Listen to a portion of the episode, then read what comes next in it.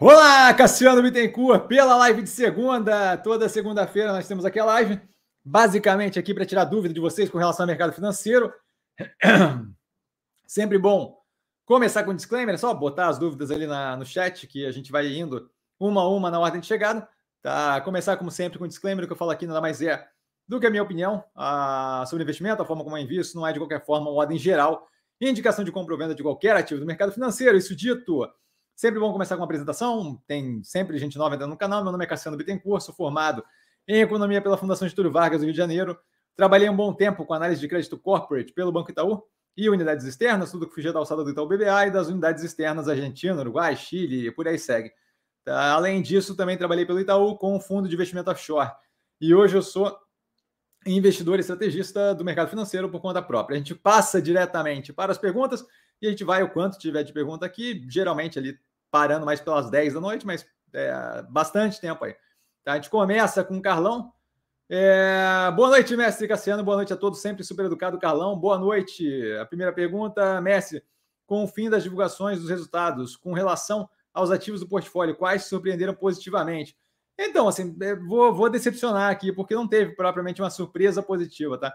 É, o que foi positivo no portfólio em geral, eu diria, é justamente uma consistência na entrega de resultados, é, que ocasionou ali várias análises bem tranquilas, sem muito a explorar, é, muito vinculadas ali à continuidade das teses de investimento. Que convenhamos, num momento desse, onde a gente tem é, um pouco mais de aperto no macro, com juros mais altos por algum tempo, inflação ainda é um pouco pressionada, índice de inadimplência pressionado para cima, acaba sendo positivo quando a gente vê justamente a continuidade das teses de investimento numa direção positiva. Então, quando você tem, por exemplo, Mobile com ainda um resultado operacional financeiro, né, prejuízo, é, EBITDA no zero a zero, quando você tem aquilo dali nesse momento, acaba sendo positivo, especialmente com ela engatilhando toda a parte de margem de contribuição, de, de é, forma de operar, de maturação das lojas físicas, o, a, a assustadora consistência no, na entrega de resultado, tanto de Odontoprev quanto de Banco Pan, é, Banco do Brasil também, outro que veio bem alinhado ali, entregando resultado consistentemente. Então, acho que assim, a surpresa positiva acabou sendo a consistência na entrega dos resultados do portfólio em geral. Tá? Algumas mudanças ali que a gente ainda tem que ver o que vai acontecer, como, por exemplo, a Pargatas com o novo CEO, tá? que abre um espaço para a gente ver ali o que ele está fazendo, é, o, que ele, o, que, o que ele pretende fazer. Né? Gostei da, da, do discurso todo durante a teleconferência, mas a gente tem que ver aquilo ali efetivado só discurso não resolve, certo? Mas não, teve nenhum resultado que me chamou a atenção, tipo, ah, um resultado outstanding, ó, que incrível. Então, não teve muito isso, sabe? É menos uma questão pontual e é mais uma questão de alinhamento médio e longo prazo, sustentabilidade das operações do portfólio. PC, boa noite, Cassiano, o PC que é patrimônio tombado do canal, boa noite, ele sempre super educado, com boa noite, senhoras e senhores, boa noite, PC. E a gente continua com o Carlão para uma segunda pergunta, Messi, considerando o nosso momento atual da economia. Estamos próximos de ter volta de fluxo de para renda variável. Esse movimento pode estar condicionado ao início da redução da, redução da taxa de juros. Então, é, não, não sei se você viu a análise da XP, tá? mas na análise da XP a gente começa a ver é, desse trimestre para o trimestre anterior, do fechamento do quarto trimestre para o fechamento do primeiro trimestre, um aumento ali de 7% é, no, nas receitas ali vindo de equity, certo? De, de ações. Tá? Por que, que eu cito a XP aqui? Porque a XP é um player relevante disso no Brasil. Então, assim, a XP acaba funcionando ali como proxy de como o mercado começa a se comportar.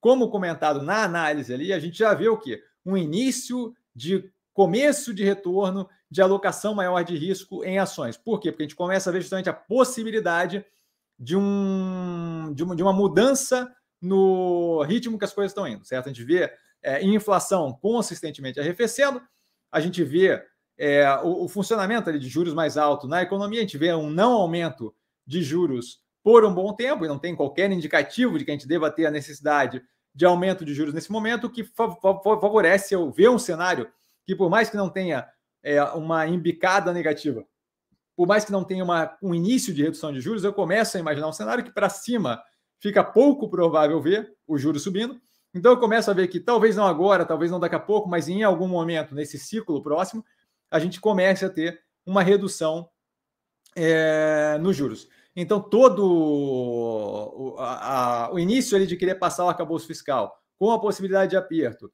a vontade de passar, pelo menos é, divulgada ali, né? De passar a reforma tributária, se vai passar ou não, outros 500.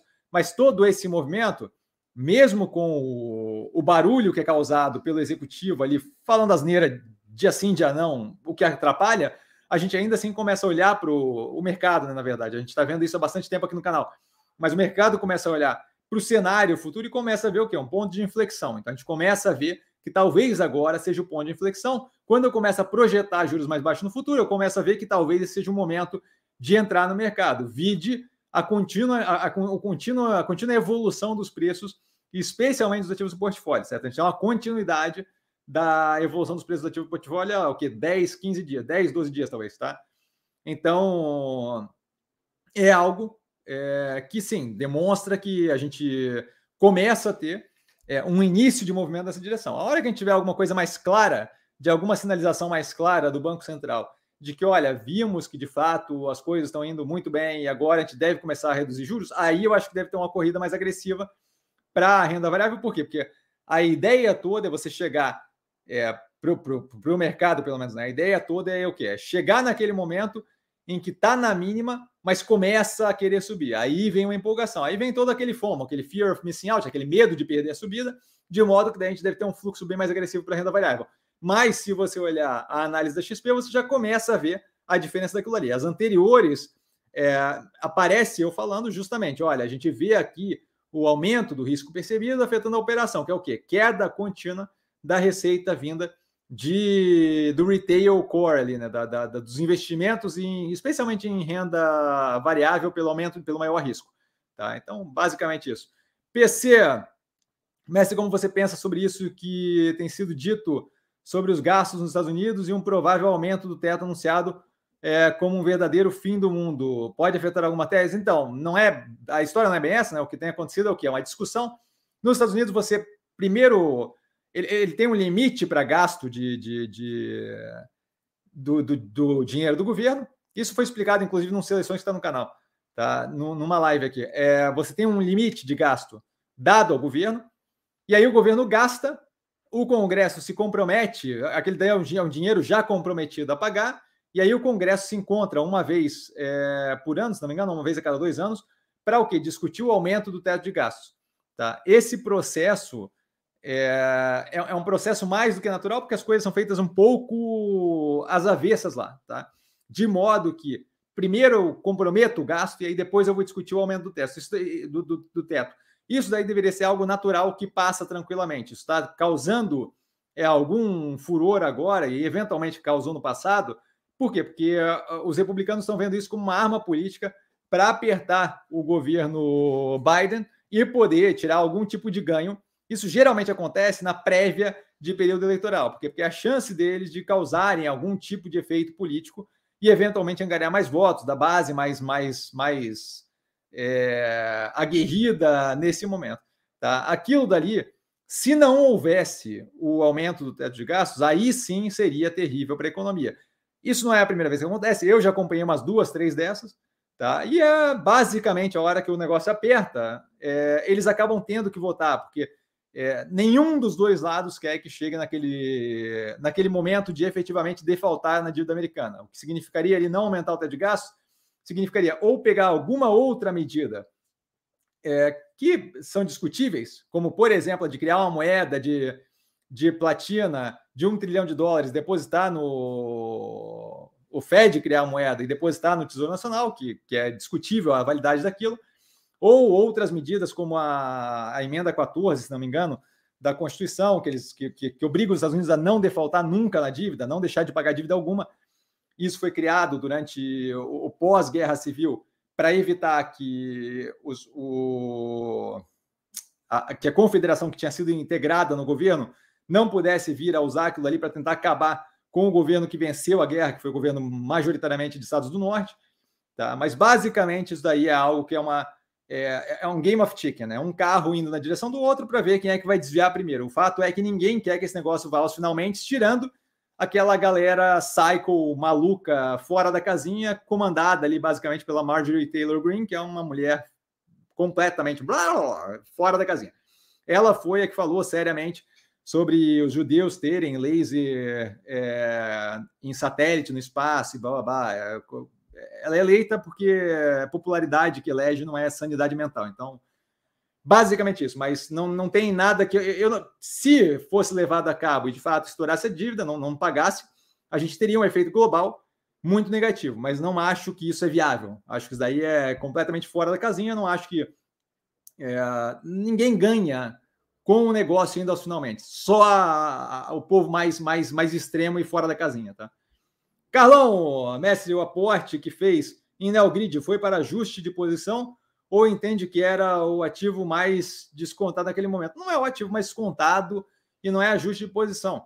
É, tinha uma distância considerável do último preço pago que eu, que eu tinha pago nela, estava consideravelmente deprimida, o, o, fluxo natural é esse, certo? É, é ir aproveitando as distâncias maiores ali do último preço pago, melhorando minha posição com um percentual maior de distância, é, versus outros ativos que, que não tem tanta pressa. Por exemplo, Guararapes tem todo um caminho para ser feito, eu paguei um preço com uma diferença muito menor recentemente. Então é basicamente a continuidade daquilo. Se tivesse algum motivo mais especial, eu teria comentado no Reels, tá? Mas é basicamente a continuidade da melhoria do posicionamento do portfólio, com espaço para aumento ali, não, não, não, não tem muita, muito segredo em cima daquilo. Érico, boa noite, querido professor, boa noite, Érico, queridão, e a todos, todas da live, sempre super inclusivo, uma boa noite para você, sempre super educado. O que você achou dessa OPA da Alpargata? Será que corremos o risco de fechamento de capital no futuro parecido com a Boas? Não, então, assim, ó, a OPA da, da Alpargatas ali é, é, é, a operação controladora do, da empresa, querendo ter uma maior parte na participação do lucro. É, vale lembrar ali que, que, que, ela já, a operação que está comprando já tem o controle da empresa, ela está querendo é, um pedaço da a ALPA 4 é preferencial, certo? Ela não dá direito a voto. Então, assim, não tem. O único sentido que tem de compra de ações daquela, daquela dali é aumentar a participação no lucro da operação à medida que a gente vai crescendo. Eu acho que aquilo ali foi basicamente a operação se aproveitando de um preço extremamente descontado. A, a, a controladora está se aproveitando de um preço extremamente descontado para o quê? Para aumentar a posição do lucro que eles vão ter no futuro, pagando em desconto. A mesma coisa que a gente está fazendo.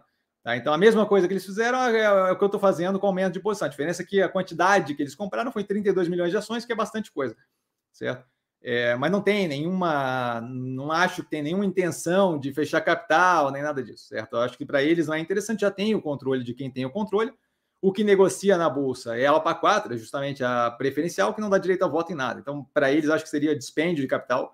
É, sem, sem propriamente ganho, não ia ajudar a empresa a sair da bolsa. Tá? Ajuda na facilitação de captação e por aí vai. Então não acho que tem qualquer tipo de relação, não. No caso da Boa Vista ali, a gente está comprando boas três, eles estão comprando, tentando comprar boas três para justamente conseguir o controle da operação. E aí, conseguir o controle da operação, todas as ações da operação são ordinárias, eles querem o pacote como um todo, mas não tem nenhuma, tá barato, tá? mas não tem, não acho que tem nenhuma relação de tentativa de fechar capital caso da Pagata. Senão eles teriam oferecido mais, não teriam oferecido só por 10% das ações, tá? André, boa noite, mestre, beleza? Boa noite, André. Hoje aumentei mais um pouquinho a Mobile, por ser a menor posição na carteira. Preocuparia por um peso muito maior nessa empresa? Olha, dado a situação que ela vive, de contínuo ajuste ali, para justamente tentar é, se encaixar nesse novo momento, de ter mais posições físicas, mais lojas, e de estar integrando o serviço físico com uma melhoria na Mobile Log, e ainda está dando prejuízo, ainda com geração de, de caixa operacional ali mais dificultado, ainda com cash burn, aguardando engatilhada para um momento de maior demanda, que a gente vai ver à medida que a gente for tendo é, a melhoria no macro, com redução de juros e por aí vai, eu não acho que é o ativo onde vale a pena ter uma maior concentração. Por quê? Porque aquela operação ali, como falado lá no IPO, envolve consideravelmente mais riscos do que a operação como a do Prev, por exemplo, certo? Que ganha basicamente consistentemente o mesmo nível de dinheiro, caixa líquido, distribui dividendo, sempre lucra, o setor é todo regulamentado. Então, assim, não é o ativo onde eu alocaria a maior quantidade de capital, certo? Nesse momento, em geral, eu optaria por pulverização. Tem alguns ativos que me incomodariam menos ter uma posição grande. E grande, que eu quero dizer, é assim, Poderia ser maior, mas não vejo por que ser maior, certo? Não é à toa que tem 30 ativos no, no portfólio hoje em dia. Eu não tenho por que concentrar meu risco se eu posso diversificar e pulverizar com tanta opção descontada. É, de qualquer forma, não é um dos ativos que eu teria grande percentual de participação na carteira. Me incomodaria menos é, Ocean Pact, me incomodaria muito menos Banco do Brasil, me incomodaria menos Odontoprev, me incomodaria menos. Tem uma cacetada, Clabin é outra operação que eu muito, muito segura. Qualquer uma, Engie, né, uma energia também extremamente tranquila e sólida. É, essa não é, esse não é o ativo para alocar em grande, em grande parte. Por quê? Porque aquilo ali ainda tem todo um, um caminho a percorrer que, que pode ser muito positivo, mas assim, a gente pode ter intempérie no meio do caminho. Intempérie no meio do caminho significa, em grande parte, sofrimento no preço da ação, certo? É, então, não acho que é. Nesse momento, não acho que é sagaz concentrar em nada, mas especialmente não em ativos que ainda tem muita coisa a provar, certo? A Mobile vem dando prejuízo há algum tempo. A Mobile vem com é, o EBITDA negativo, acho que é dois, três trimestres. Então, assim, não, não é propriamente o ativo para eu concentrar risco, certo? Antônio, o que você acha das empresas agro, como SLC Agrícola? E a Agro 3 está analisado o quarto trimestre, tá? E ali eu explico justamente o porquê que eu, que eu acho que eu vou explicar aqui por cima. Tá? Acredita que são vencedoras ao longo do tempo pelas vantagens competitivas? Eu acho que a ideia de falar de vantagem competitiva não, não faz muito sentido, tá? É, a, até porque vantagem competitiva é um termo bem genérico. Tá? O que eu vejo nesse tipo de operação, e aí eu incluo as, as empresas de usinagem de, de sucrocoleira, é o que? Você tem ali uma quantidade considerável de fatores que você não controla, que são exógenos. A gente está no momento ainda com extrema é, volatilidade é, nas economias em geral, sem muita certeza do que vai acontecer no futuro, especialmente mercado, certo? Você vê é, o, dois bancos, três bancos americanos tiveram um problema por motivos completamente separados, a galera começa a chamar de crise dos bancos. É, você tem a Evergrande, no, algum tempo atrás, não lembro temporalidade quanto foi, mas algum tempo atrás, ah, é o final do mundo. A Evergrande, a imobiliária, a empresa de, de construção civil chinesa. E não era. Você tem semana sim, semana não. Vai falar que ah, é, vai ter recessão nos Estados Unidos. Ah, não, vai ser um pouso suave. Ah, não, vai ter recessão. Ah, não, vai ser um pouso suave. Tem a guerra na Ucrânia, que afeta diretamente preço de commodities, dependendo daquele acordo que eles têm de liberação do Mar Negro ou não. Tem acordo, tem a Ucrânia também afetando o preço de combustível. Tem crescimento global tendo que segurar, é, tendo que segurar inflação, que também afeta demanda por combustível, por conseguinte preço que também afeta a demanda por grãos e por aí vai. Teve uma safra agora, por exemplo, na Argentina, que teve uma quebra forte de safra, que também afeta preço de grão. Você basicamente ali, é, a, a, operação pode rodar bem ou ela pode rodar mal, mas ela ainda tem, além de ter que ser uma operação bem rodada, ela ainda tem uma quantidade de fatores exógenos a se considerar. Eu não acho que nesse momento de volatilidade forte, esse tipo de operação é o mais tranquilo a se ter certo? Se você pega a sucrocoleira um pouco antes de eu, um pouco depois de eu falar, eu falei das sucrocoleiras, um pouco depois o governo veio e trocou a política de preço da Petrobras, que afeta diretamente a capacidade que eles têm de ser competitivos com etanol, que joga eles diretamente para açúcar. Isso daí não tem nada a ver com eles. É 100% uma medida que o governo tomou. No caso de SLC e agro, você tem envolvimento com várias commodities que podem ser afetadas positiva ou negativamente. Agora a gente tem uma queda considerável de, de, de várias é, soja, milho, por aí vai. Por quê? Por, por questão que não foge ao controle da operação. Então, assim, nesse momento, tendo tanto ativo descontado e um mundo mais volátil, eu não vejo por que alocar capital em ativos que não dependem da capacidade deles apenas, dependem também de uma cacetada de fatores exógenos que eles têm absolutamente zero de controle. São preços definidos globalmente, num momento onde o mundo não está é, smooth sailing, o mundo não está tipo, ah, num, num, num, riozinho super tranquilo e caminhando. Não, o mundo está no mar consideravelmente tempestuoso e com bastante incerteza quando eu olho médio e longo prazo, certo? Então, eu não acho que é o momento, não acho que faz sentido alocar ali. Você, está contratando mais risco com ativos que não estão propriamente descontados e é, grande parte da operação depende de coisas que você não controla, como o clima, por exemplo. Você sabe como é que vai ser o clima daqui a pouco? Não, não sabe, certo? Então, é, não tem muito como dizer. Tem alguém aqui que está na live e não consegue comentar. Na live eu vou até ver aqui se não consegue comentar mesmo, mas. É... É... Não, ele de fato não conseguiu comentar aqui, então eu vou só abrir aqui um espaço, dado que eu respondi o Antônio. É... O José Albérico, não, não façam isso consistentemente, né? Porque aqui aconteceu um problema técnico. o José Albérico, estou na live do YouTube, mas não consigo comentar lá. Vê algum potencial em Paranapanema? Paranapanema está quebrada, certo? Eu não, assim, ó É, é, é, brasileiro tem que parar com essa mania, tá? De querer pegar a empresa afundando e aí viu o preço caindo e que é desconto. Cara, quando, quando tem um. um quando a empresa está indo para um buraco, não é desconto, certo? A galera começa a perguntar, parece que a galera pega a lista de quem está quebrando e aí começa a perguntar. Então, na época que IRB estava nos 60 reais, pô, IRB caindo e não sei o que e tal. Meu amigo, tá afundando, certo? Oi, ah, não sei o que, pô, é a Oi, é a Oi, é a Oi, a Oi está afundando. O plano de recuperação deles agora é uma piada, certo? É, agora, Paranapanema está quebrando. A operação está quebrando, a operação não, não, não roda bem, certo? Então, assim, num mundo onde você tem uma cacetada de. Deixa eu até tirar aqui para não confundirem as, as, as, coisas. Num mundo onde você tem uma cacetada de operação descontada que roda bem, caso de neoenergia, por exemplo, certo? Roda que é um reloginho, descontada, não, não tem porquê eu buscar sarna para me coçar, certo? A gente tem que parar com essa ideia de buscar desconto, onde não é desconto, é um buraco no chão com uma palha em cima onde você vai pisar e vai afundar. E aí lá embaixo tem um monte de espeto, lance para não, não faz sentido, num mundo onde eu tenho uma cacetada de operação descontada, ficar buscando risco excessivo, gratuito, em operações que. que em operações que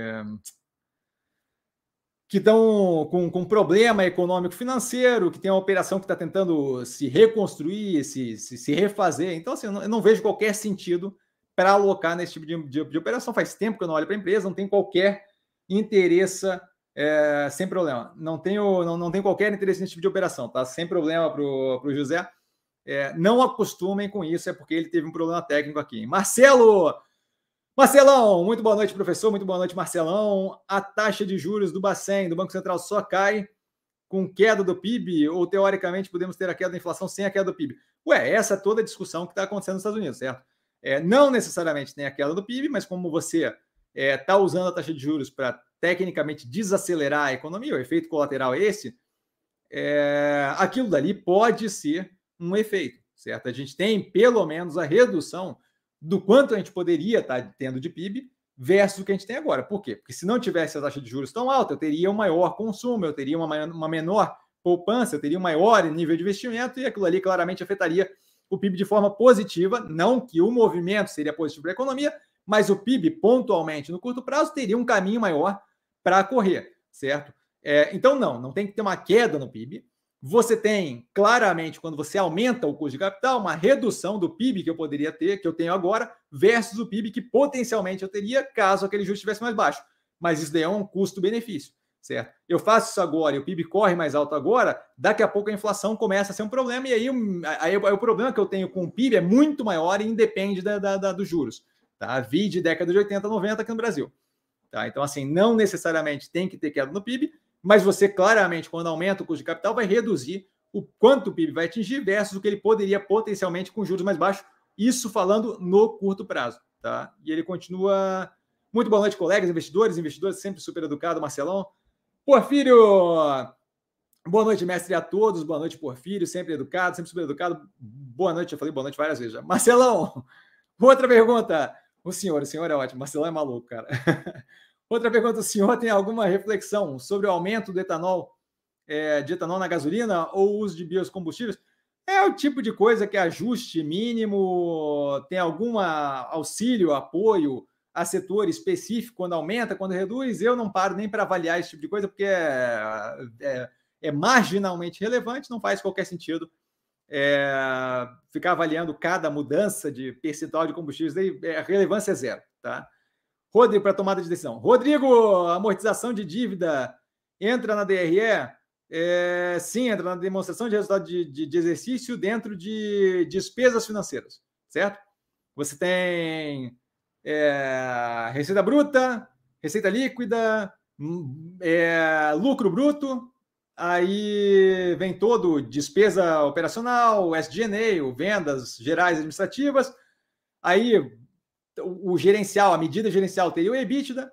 No caso, ele não vai aparecer o EBITDA, porque o EBITDA é uma medida gerencial, então não aparece na DRE, é, um, é, é algo criado para compreender melhor a operação de uma empresa, mas aí teria o EBITDA, e aí na sequência você tem é, resultado financeiro, que é composto de receitas financeiras, despesas financeiras e um outros ali possivelmente certo? Então, dentro de despesas financeiras entra tanto pagamento de juros quanto amortização de, de, de dívida.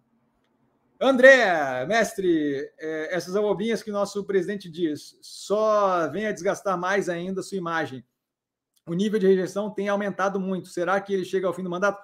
Eu acho que é, essa é uma discussão que não vale a pena perder tempo, certo? É, você não consegue. É, o processo como um todo de, de impeachment, é, ele não depende só de falar abobrinha, certo? Ele depende de um fator é, judicial ele tem que cometer algum nível de crime de administração, é, um crime, crime de responsabilidade é, ou alguma coisa do gênero. Tá? Então você tem que ter, que seja a Elba do, do a Elba do Collor ou a pedalada da Dilma, você tem que ter um fator judicial que inicie o processo de impeachment. O segundo e mais importante é que uma vez tendo aquilo, que você dá um jeito de arranjar, uma vez tendo aquilo, você precisa de um julgamento político naquela direção. E para isso, eu acho que falta vontade ridiculamente absoluta do Congresso de passar por um processo desse, certo? É, é esse tipo de, de, de, de, esse tipo de medida é, de ejetar na democracia geralmente exige um esforço considerável que geralmente vem acompanhado de uma demanda forte populacional. Então, assim, eu não, nesse momento eu não vejo como nada próximo da realidade a gente ter qualquer nível de processo de impeachment e acho que seria muito negativo. Acho que não. É, a ideia de. Porque assim, é, é, essa mesma fala era falada pelo outro lado quando, quando o Bolsonaro entrou, certo? A ideia de que entra alguém, eu não gostei dele, eu quero ejetar na base do impeachment é uma ideia boba, certo? A gente, a gente tem que aprender assim. É, foi eleito, não gostei, são quatro anos, é um processo que anda tirando a necessidade de retirar a pessoa de lá por uma quantidade considerável de é, crimes cometidos, falha, não sei o que, você segue o jogo, certo? Então, assim, nesse momento eu vejo zero, zero, zero de possibilidade de qualquer coisa próxima de um impeachment. Então, acho que a ideia como um todo não é uma ideia que deveria habitar a cabeça de ninguém, porque é uma ideia, é, é wishful thinking, é ficar desejando uma coisa que não tem qualquer sentido com a base na realidade, tá? Minibox, boa noite, Cassiano, e a todos. Boa noite, Minibox, super educado sempre. O que altera a taxa do tomador do aluguel de ações, observando a Mobile há algum tempo, vi com discrepância para outros ativos onde sempre oscila acima de 30%. É, aí você tem que procurar, tem que procurar com a corretora, tá? Porque isso daí não é algo estabelecido é, por uma regra geral, é, é, é, definido pelas operações que botam em locação. Eu não sei o quanto aí tem a participação de quem está querendo locar, mas claramente leva em consideração quanto você tem de ação disponível para locação. Eu, por exemplo, não disponibilizo as minhas. Tá? Então, isso daí é com a corretora, o modo que eles fazem, quanto eles cobram de taxa, o quanto o dono das ações tem de mando na taxa que quer cobrar, é, é, é definido a mercado e em cada uma da, das operações. Isso aí é muito definido de corretora para corretora, principalmente por quê? Porque se eu quiser não seguir a regra de uma corretora X, eu tenho que trocar os meus ativos para outra corretora para fazer locação, certo? Então, isso daí cria uma barreira de saída, de modo que, não sendo absurdamente ridícula a regra de locação, eu não vou trocar de corretora só porque eu quero alugar com um delta mais ou um delta menos, certo? Então tem que ver com a corretora. Não, não, não, não saberia dizer qual é o processo. Civil Park. Boa noite, professor Cassiano. Boa noite, Civil Park. Não é mais interessante continuar aportando em modal? Não, é pelo que. Não, e assim, ó, não é. Não, primeira coisa que eu acho que eu tenho que explicar: não é uma resposta absoluta de certo ou errado. Eu vou explicar aqui o meu racional com relação à coisa. Esse é o tipo de pergunta que não tem certo ou errado, certo? Esse é o tipo de pergunta que é que nem a ah, Cassiano, qual time você mais gosta de futebol? Não, é, o que eu gosto é esse, você gosta daquele, não tem certo ou errado. Na minha cabeça, e volto a reforçar, estou explicando o racional que eu faço na minha cabeça. Isso daqui tem, tem coisa que eu falo que é assim, não, isso é assim, isso é assado. Esse não é um desses casos. Esse é um, é, é, é um caso onde eu estou colocando a minha opinião com base no que eu observo, não tem certo ou errado. Tá? Isso bem explicado já. A gente, assim, ó, tem ali a possibilidade de entrar pela modal MODL3 ou a possibilidade de entrar pela XP BR31, a XP, tá? a BDR da XP aqui no Brasil. Aparentemente, a princípio, estamos apenas aguardando o Banco Central para que essa daqui, MODL3, vire toda a XP por uma taxa de conversão, certo? Essa taxa de conversão foi pré-definida lá atrás. Essa taxa de conversão eu não tenho de cabeça, mas é só olhar no fato relevante que foi divulgado na, no dia que saiu a compra da modal pela XP, que lá está a taxa de conversão, se passasse pelo negócio da, da, da, da, da AGE, da Assembleia Geral Extraordinária, que passou. Tá? Então, ponto. Isso acontecendo, a ideia de que você consegue comprar para ganhar em cima da taxa de conversão é uma ideia fora da casinha, wishful thinking ridícula, tá? Porque o mercado como um todo, não é só você que está ali fazendo isso, e o mercado como um todo está sempre arbitrando para manter elas duas casadas na base da taxa de conversão. Por quê? Porque eu sei que, eventualmente, mais cedo ou mais tarde, cada vez mais provável, vai ser trocada uma pela outra. Não é à toa que é, Modal Mais teve um resultado bem ruinzinho, e ela começou a subir agressivamente. Por quê? Porque a XP teve um resultado positivo e veio subindo agressivamente. Eu tenho uma taxa de conversão que tem que segurar elas apertadas. Ou eu abro espaço para arbitragem, certo? Se eu consigo comprar modal muito mais baixo que eu estou comprando a XP, eu vale a pena encher o carrinho de modal e a hora que tiver a conversão eu paguei com desconto a XP. Mas isso não acontece, porque o mercado arbitra.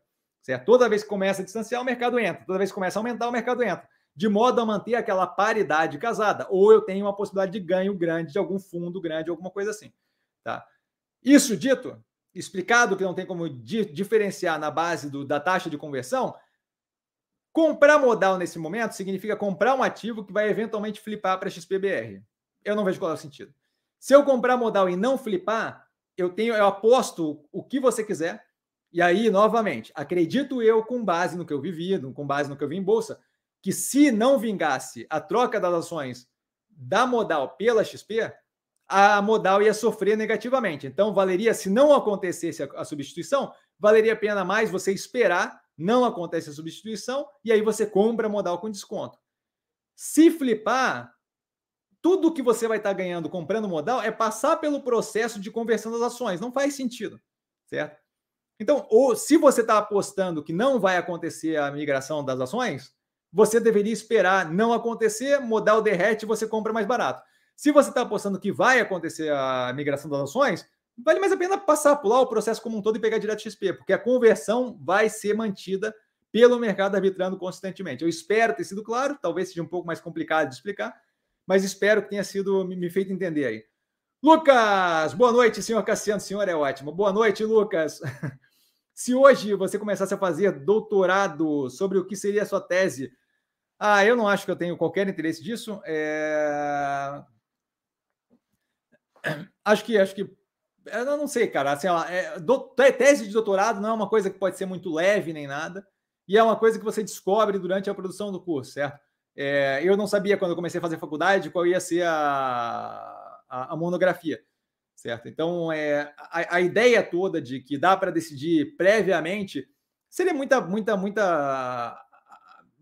Seria muita. Seria, seria inútil o doutorado e muita arrogância minha se eu dissesse agora que eu sei o que eu vou querer fazer no final de dois anos pesados de estudo, justamente ganhando conhecimento para poder definir uma tese no final. Não acho que dá para definir isso antes de passar pela experiência, certo? Não dá para se dizer o que você vai tirar da experiência antes de passar por ela. Gen ou Gen, nunca sei. Boa noite, professor, e agradeço pela disponibilidade sempre às ordens. Boa noite. Qual das empresas do portfólio no setor de varejo está mais barata no momento? Outra, a outra eu respondo depois. então. É, do varejo no portfólio. Bom, Alpargatas eu acabei de aumentar a posição. Eu acho que não é bem a questão, a pergunta certa, acho que não é bem qual que está mais barata.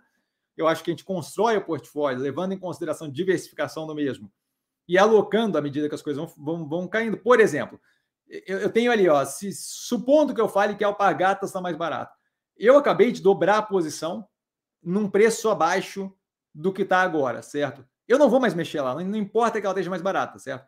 Então, assim, é, a ideia de que qual é a mais barata não é muito a pergunta a ser feita, você entende?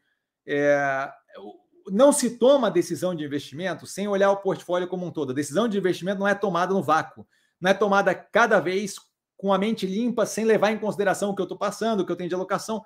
Então, esse tipo de coisa, fazer um comparativo ali não tem como fazer, você entende? Cada operação tem as suas especificidades. É, o tempo que levaria para tentar casar elas com modelagem, tentar extirpar o peso maior que tem de financeira na Guararapes para equiparar ela a lojas Renner, então é um tempo que seria gasto absurdo e não vale a pena. Tá? Então eu não pensaria no, no termo de qual que está mais barato, porque não tem como dizer. Tá? Eu pensaria no termo em qual delas complementaria melhor o seu portfólio. E aí não é uma questão muito de qual está mais barata. Praticamente todas elas estão descontadas, certo? Via, por exemplo, está muito descontada. Guararapes, descontada. A Renner agora um pouco menos, mas ainda assim descontada, não tanto quanto o Guararapes, mas ainda assim descontada. E, e assim, não tanto quanto o Guararapes, mas a operação tem dado um resultado melhor. Tá? É, você vê a Alpargatas descontada, mas novamente, passando por um processo agora com CEO e por aí vai. Então, assim, muita coisa para levar em consideração, não é? Não, não funciona desse jeito. Eu, eu, eu levaria mais em, em consideração a questão do como é que o meu portfólio, o que, que o meu portfólio precisa, certo? Se eu estou ali em bens de em, em, bens de consumo ali, tá? É, multilaser, via, muito vinculada a eletroeletrônico e por aí vai. Eu quero mais uma dessas? Não, acho que vale a pena diversificar um pouco mais. Se tudo que eu tenho no portfólio, lojas Renner, Guararapes, Arezo e por aí vai, talvez valha a pena diversificar para outra coisa que não varejo de moda. Então, assim, acho que a, a, o ponto não é bem esse. Tá? E não, não acho que tem como dizer propriamente qual delas está mais descontada. A, a, comparabilidade delas teria que passar por um processo primeiro de colocar elas no mesmo patamar, que elas não estão, certo? São operações diferentes, que rodam diferente, de formas diferentes. Então, essa ideia de comparabilidade não existe. Tá? Quer dizer, teria como, mas assim, o nível de ajuste que teria para fazer, que teria que fazer para encontrar um denominador comum é simplesmente ridículo. Eu não estou com esse tipo de tempo e nem acho que é, acho que é contraproducente. Tá? Passando a outra pergunta, acha que a Neogrid pode ter uma melhora é, maior a partir de 24, 2024? Então, a gente vai ver é, no final desse ano justamente o que, que eles chamam de velocidade de cruzeiro. A princípio, como comentado nas análises, quarto trimestre de 2023 para o primeiro, primeiro trimestre de 2024, eles devem ter todo esse processo de foco na operação, é, no que é mais rentável e sem espalhar demais, ali a gente deve ver o que é a velocidade de cruzeiro deles. Ali a gente vai ver o que, que vai ser da operação. A ideia, eu, eu acredito que pode ter uma melhora, com certeza, ou não estaria comprado no ativo, certo? Se eu achasse que estava piorando, não faz sentido estar tá investido ali. Então, sim, eu acredito que vai ter uma melhora. O, o que vai ser essa melhora, a gente vai ver a partir do momento que, que a gente passar por esse, por esse período de alteração da operação e justamente ver o que, que o CEO, que é novo, agora relativamente novo, mas que era novo quando começou o plano, o que, que ele vê como velocidade de cruzeiro. Eu acredito eu que sim. Acredito que está muito descontado o ativo, mas daí para ver o que vai ser efetivamente, a gente aguarda o quarto trimestre e o primeiro trimestre do ano que vem. Tá? Rodrigo, você investe em fundo de investimento imobiliário? Não invisto. O canal tem uma playlist seleções, ali dentro tem uma do porquê que eu não invisto em fundo de investimento imobiliário. É, basicamente falando por cima, só para não ficar repetindo direto, porque bastante gente pergunta isso várias vezes. É, eles não têm skin no game, eles não botam o próprio capital alocado. O cara que está ali é, gerindo, o, o, cara que está gerindo é, uma log da vida, ele tem a confiança do conselho de administração que foi colocado lá por quem é dono do negócio. Eles tomam no, na cabeça se aquilo ali der errado. O cara que é gestor do FII, ele pede um pouco de moral se o FII dele afundar. Então, não acho que é o mesmo tipo de stake, não acho que é o mesmo tipo de risco. É, os ativos não necessariamente têm que gerir tudo de forma consistente. É, o, a popularidade de fundo de investimento imobiliário muito mais fácil de cair do que a, até porque fazem fundo de investimento imobiliário como se não houvesse amanhã, criam 10 por semana. É, é, muito mais fácil de cair aquela popularidade do que a popularidade de uma log, Iguatemi e por aí vai, de modo que se cai a popularidade disso, eu começo a ter dificuldade de desovar aquilo ali se eu quiser vender e aí eu perco na cota, no preço da cota, porque não tem mais gente tão interessada, a hora que deixa de ficar modinha, acabou. Tá? Diferente de operações como Log, como Iguatemi, outras gestoras de propriedade. Tá? Então, assim, mais motivos do que esse, todos explicados no, no Seleções, mas não tem qualquer interesse ativo, não acho que vale a pena. Tá? Carlão, mestre, com relação ao arcabouço fiscal, qual a sua visão sobre a proposta atual de estar fundamentado sobre a arrecadação? é mais positiva que estar vinculado teto de gasto. Ah, eu não fico perdendo tempo com isso. Se é mais positivo ou menos positivo. O que interessa é que o teto de gastos está no caminho de morrer, deixa de ser relevante, certo? Tem uma discussão ideológica, eu não perco tempo com esse tipo de coisa. Me, me chama para um bar para tomar cerveja, a gente conversa isso. Mas isso daí, para mim, assim, para efeito de, de avaliação de investimentos, daí é irrelevante, certo? Tem um que vai morrer e tem um que vai passar. O que vai passar menos ou mais positivo, dependendo do quanto vai apertar mais ou não durante a passagem na, na Câmara. Procuro não ficar perdendo tempo confabulando como é que vai ser a passagem na Câmara, porque não tem como saber. É, a Câmara vai, vai passar o que vai passar. Agora é acompanhar o que sai no final do processo, só para ver. A galera que perdeu tempo falando o que seria, o que não seria do arcabouço fiscal lá atrás, já não tem mais o mesmo arcabouço fiscal para comentar, já mudou completamente, já mudou bastante a questão ali do, da, da trava maior, que veio casado com o que a gente falou, falou lá atrás. A passagem pela Câmara e depois pelo Senado vai fazer com que possivelmente tenha mais alterações. Eles estão aí brigando para retirar a emenda, e é isso, daí é ceder daqui, é dado ali, por aí vai. Então, esse processo como um todo, tentar ficar adivinhando é uma besteira. E assim, eu não, eu não vou ficar avaliando a proposta atual, porque a proposta atual não é o que vai sair. Eu avalio a coisa a hora que sair. Aquela primeira, a, o fato de ter um arcabouço fiscal é um bom movimento na direção certa. O fato de ter apertado mais é um bom movimento na direção certa. O fato de poder apertar mais vai ser mais um movimento na direção certa. O que sair é o que vai sair. Eu não acho que nada, não, não acho que tem nada dali que vá sair que altera efetivamente a tese de investimento. Se é melhor ou pior que teto de gastos é, é, é, questionável, especialmente pelo fato que grande parte da, da, da, da, crítica que vem com relação ao teto de gastos é porque a galera fica criando exceção para o teto de gastos. Esse é o problema. O problema do teto de gastos não é propriamente a medida do teto de gastos. O problema do teto de gastos é que a galera estava criando buraco atrás de buraco no teto. Aí não dá. Aí não funciona. Não é que a regra. Se eu, se eu criar uma regra de não pode matar ninguém e eventualmente abrir uma exceção, aí é, é óbvio que a regra não vai funcionar. Mas não é que a regra é ruim, é que eu estou deixando passar vários casos de, de, de, assassinato. Então, essa é a questão. Mas não acho que vale a pena perder tempo com isso. A gente vai agora, o que a gente faz é acompanhar e vai ver agora o quão mais positivo sai ou não o arcabouço fiscal no final. Lá atrás estávamos é, bem confiantes de que haveria uma medida sendo implementada. Essa medida foi apresentada, estávamos bem confiantes de que aquela medida seria apertada, a medida está sendo apertada e agora a gente vai ver o que sai no outro lado. Mas não vejo como o preço dos ativos no Brasil não justifica qualquer possibilidade do, do, do que saia do arcabouço fiscal. Tá? E ele continua a correlação da proposta atual versus o modelo anterior. Ah, eu não vou. Eu, eu não perco tempo com esse tipo de coisa certo? É, é, é um exercício de verborragia que tem efeito zero no mundo real. Tá? Então, assim, é... eu adoraria ter esse tempo todo para a gente ficar debatendo o, o, o, o, ovo ou a galinha, quem veio primeiro, mas esse tipo de coisa não perco tempo. A, a coisa deixou de ser relevante, ela morreu para mim. Tirando tirando uma música ou outra, brega, que deixa de ser relevante, mas para mim ainda, ainda continua na minha playlist, tirando esse tipo de coisa, deixou de ser relevante, morreu para mim. Assim, no segundo que passar a, atual proposta do arcabouço fiscal, eu, eu, eu, minha cabeça ela apaga que existiu o teto de gasto. Para mim, deixa, é história, eu não, eu não paro mais perdendo tempo para avaliar modelo X, modelo Y. Isso só leva à discussão teórica de quem está certo quem está errado. Isso com política vale zero a pena, certo? Vale zero, zero, zero a pena. Então, não saberia dizer e não, não, não paro para pensar a avaliação. Poderia pegar o papel e avaliar as duas, mas não, não, não, não tenho paciência.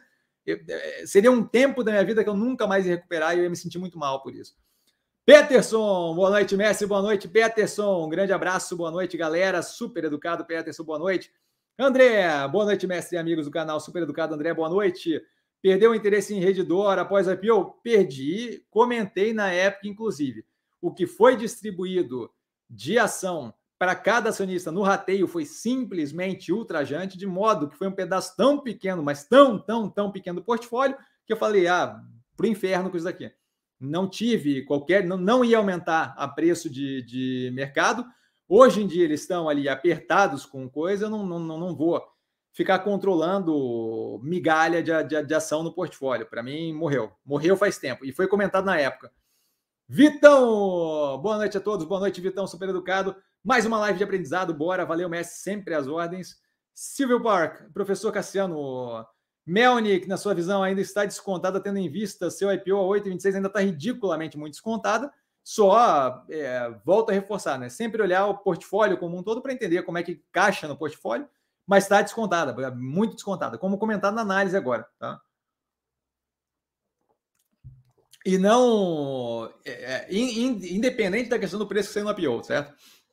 A gente para para olhar a evolução da operação, ela tem feito o que ela se comprometeu, a compra de land bank com, com cash, com dinheiro, evitando fazer tanta permuta que deve refletir no futuro em margem bruta maior. Mas, Cassiano, pô, a margem bruta agora está apertada. A margem bruta agora está apertada porque você tem uma venda, uma, um esforço ali para redução de estoque certo? Que envolve dar desconto no, nos imóveis sendo vendidos, o que é mais que natural, e aí acaba pressionando, espremendo a margem no curto prazo. O nosso longo prazo acho que está bem alinhado com todo o andamento de mais compra de land bank com cash, com dinheiro, menos permuta, de modo que isso, esse tipo de operação com mais cash, menos permuta, a gente já vê isso refletido, inclusive nas vendas ali, que é mais participação nossa do que anteriormente, do que o mesmo período do ano passado, de modo que coloca a gente numa situação que, quando eu olho médio e longo prazo, eu vejo uma margem bruta mais robusta que deve refletir agressivamente no resultado. Tá? Paulão, boa noite, Cassiano e a todos do canal Super Educado Paulão, boa noite. Vai analisar o primeiro trimestre da Camil. Fechou hoje em 7,33.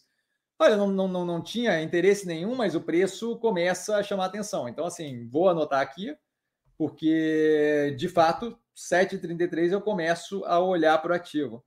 Tá? Teria que ver ali como é que está a operação. É, eu não lembro como é que estava na última vez. Geralmente eu analiso, porque ela geralmente divulga resultado descasado por ter um ano é, fiscal diferente. Então, geralmente. É, não, trimestre passado não teve, ó.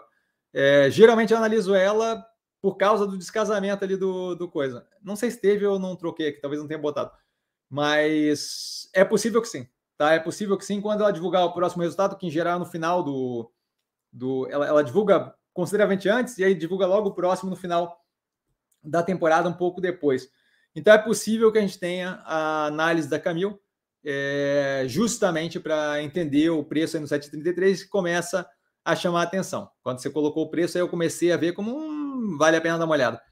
Matheus, boa noite, Cassiano e colega. Super educado Matheus, boa noite. Passando para deixar um abraço e agradecer pelos vídeos de ensinamentos. Sempre um prazer, cara. Sempre um prazer ajudar, sempre as ordens. Já acompanha há três anos conteúdo, conteúdo de altíssima qualidade. Fico honradíssimo com a sua presença e agradeço demais. Espero que não, tenha, não, não, não esteja enjoando. Três anos é bastante tempo. Tá? É, e eu fico muito honrado com as palavras. Obrigadão. Érico, professor, você chega a avaliar, chegou a avaliar novamente a AgroGalaxy? Não cheguei a avaliar a AgroGalaxy, a empresa de, de varejo é, agro ali, né? Parece que tem apenas análise do IPO e na época você não achou a operação tão negativa assim. Gratidão sempre. Bom, a gente vai ter um monte de operação aí para avaliar. Posso botar aqui o nome. É, assim, não estou dizendo que eu vou avaliar a Camil muito provavelmente por causa do preço, mas a AgroGalaxy não necessariamente, mas ainda assim, daqui a pouco eu vou precisar de ideias para o que avaliar, então é, é possível que a gente entre nisso.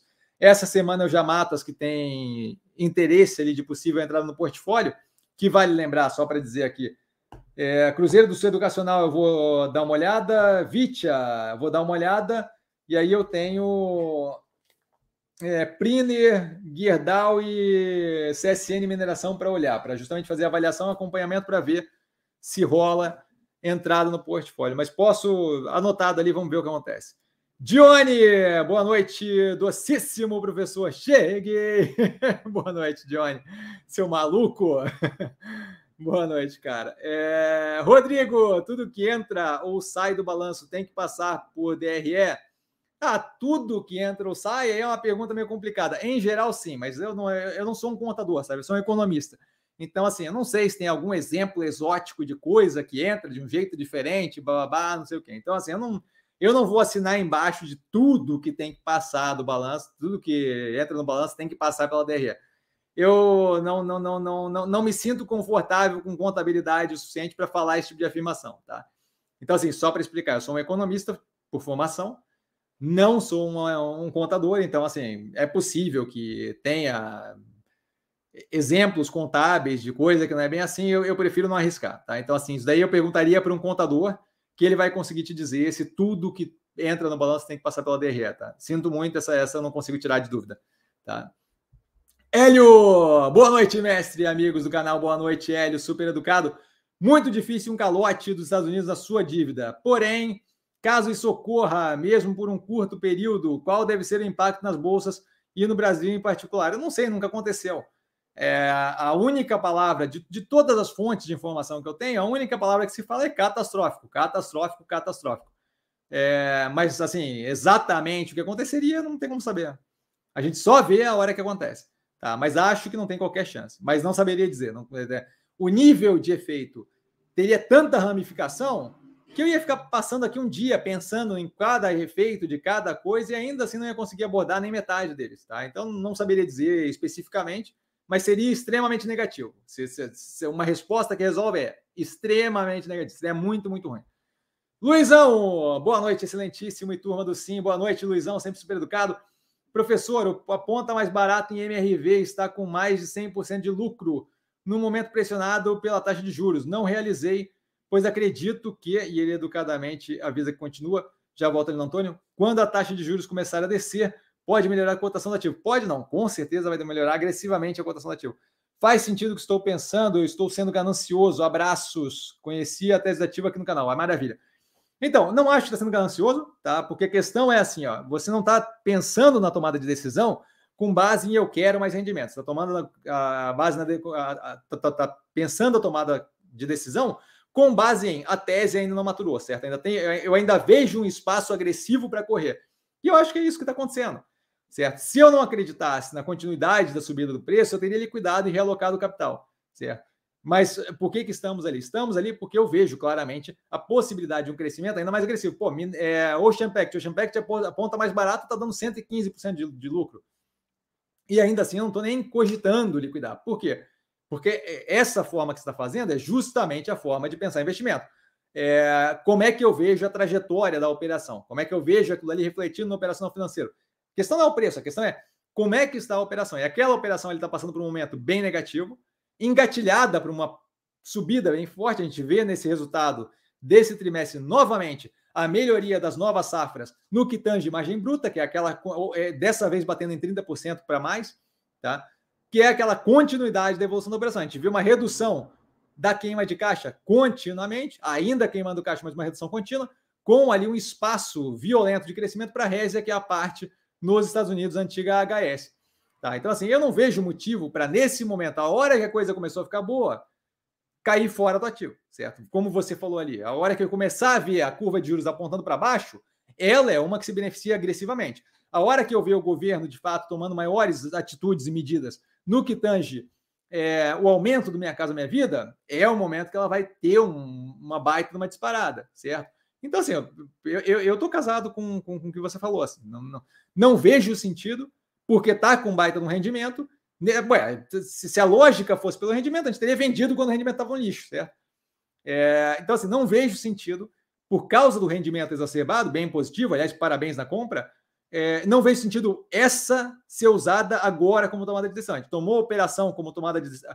O motivo da tomada de decisão para a gente é a operação e a tese de investimento desde o começo. Não faz sentido agora a gente mudar. Então, eu, eu acho que está bem casado com. Eu estou bem casado com o que você pensa. Com relação a, pô, eu vejo uma trajetória mais positiva para frente, não faz sentido eu, eu desalocar agora porque tem mais rendimento, certo? Então, não vejo qualquer sentido em desfazer a alocação, em liquidar o ativo. Tá? Acho que tem muito para correr ainda e acho que esse 100% vai crescer agressivamente. Parabéns na compra e acho que tem bastante ainda para andar. Tá? Antônio Cassiano, você tem acompanhado o vovô rico e o golpe que ele está aplicando, enganando os incautos? Não sei de quem estamos falando, cara, de verdade. Sério mesmo, assim, eu não tenho qualquer ideia, na mínima ideia do que estamos falando, de verdade. É... E aí, só já volta ali no Ricardo, no, no Ricardão. Os robôs do vovô para fazer dinheiro deu até Polícia Federal. Ah, eu vi a matéria da Polícia Federal. Não sabia que era aquele. Eu não sei nem se a gente está falando do mesmo vovô, mas não sabia que era o tiozão. Mas quando, quando, quando eu, eu acho que eu vi uma propaganda na, antes de um, de, de um vídeo desses do YouTube, um tempo atrás, e era ele com umas meninas, ele num barco, ele num carro, alguma coisa assim, né? E não sabia que era dele, mas assim, dava para ver que era, que, era, que, era, que era um negócio assim, não dos mais. É, um negócio meio, meio, meio escuso, assim, né? Meio, meio não, não dos mais idôneos, assim. Né? Ricardão, ótima noite para geral. Boa noite, Ricardão, diretamente de Coimbra, Portugal. Professor, agradeço demais por todos os excelentes, as excelentes análises, para mim são essenciais, e ele educadamente avisa que continua, ficou honradíssimo com as palavras. Em poucas dessas análises, eu, eu, sei que tu quer que eu fale. É, tu mencionas, Eduose, cara. Tu, você tem que voltar de Portugal. Você menciona, tu mencionas, ó, o outro querendo português de Portugal. Você menciona o seu preço médio. Achava muito interessante se essa prática fosse mais comum para dar um norte se estamos na direção correta. Então, a, a, a prática não é comum, eu não reforço esse tipo de coisa, porque a ideia de que o preço médio é o relevante é boba, tá? O, relevante é a tese de investimento alinhado. O preço médio tem ativo ali que eu estou com preço médio bem acima do preço que está hoje, tem ativos que o preço médio está posicionado bem abaixo. Aquilo ali é, é, reflexo dos movimentos, das brechas que a gente tem de aumento de, de, de, posição. Mas aquilo ali não é o norte, tá? O foco é a tese de investimento. Eventualmente eu cito, por quê? Porque eventualmente as pessoas veem, ah, o ativo está derretendo e vai dar problema e blá, blá, blá. E você só consegue, eu sou muito de mostrar por exemplo, tá? Então você só consegue mostrar o que eu estou fazendo na hora que chega do outro lado da brincadeira, a gente está bem posicionado e aquele perrengue todo não era propriamente o perrengue fim do mundo. Então, quando você vê é, Ocean Pact derretendo lá dos 11 e pouco, e a galera, o Barsi mesmo, ah, é o fim do mundo, o Ocean Pact é um lixo, blá, blá, blá. e aí você vê o negócio derretendo, derretendo, a gente paulatinamente adicionando posição, até que chega numa hora que é tão ridículo que eu comecei a comprar de balde, e aí você vê o, qual é o ponto de mostrar o preço médio ali. O ponto de mostrar o preço médio é de, é de mostrar que assim, ó, a ideia de querer acertar a primeira entrada não faz sentido, certo? A minha primeira entrada foi no IPO a 11 e pouco, certo? O preço médio do ativo hoje está em 3,23. De modo que fica claro que, que aquela lenda toda de ah, eu vou comprar no fundo, ah, eu vou vender na máxima. Não, não foca em coisa mágica que você não vai conseguir fazer. Foca no racional da tese de investimento, na evolução da operação e na clareza de desconto sobre algo que está cada vez melhor, é desconto, certo? Então, assim, aquele caso ali eu falo do preço médio por causa disso. Tem um ou outro caso que eu falo do preço médio com esse tipo de motivo, de mostrar que o que a gente faz aqui como método acaba rendendo esse tipo de coisa, certo? É, eu não fico fazendo toda hora porque eu não gosto de dar foco para coisa que não é o foco, certo? O foco não é quanto dá o preço médio do nosso ativo, esse é o foco que a gente usa para falar no churrasco, certo? Para meu preço médio, esse é o foco que a gente usa para mostrar no churrasco. O foco para a gente aqui é assim: ó, o meu capital está melhor alocado naquele ativo ou eu deveria estar tá trocando de posição? Porque se eu deveria estar tá trocando de posição, não interessa se estou vendendo com prejuízo ou com lucro, eu vou trocar de posição, certo? Então, esse é o ponto. Tá? É, então, assim, é por isso que eu não falo sempre preço médio nem nada.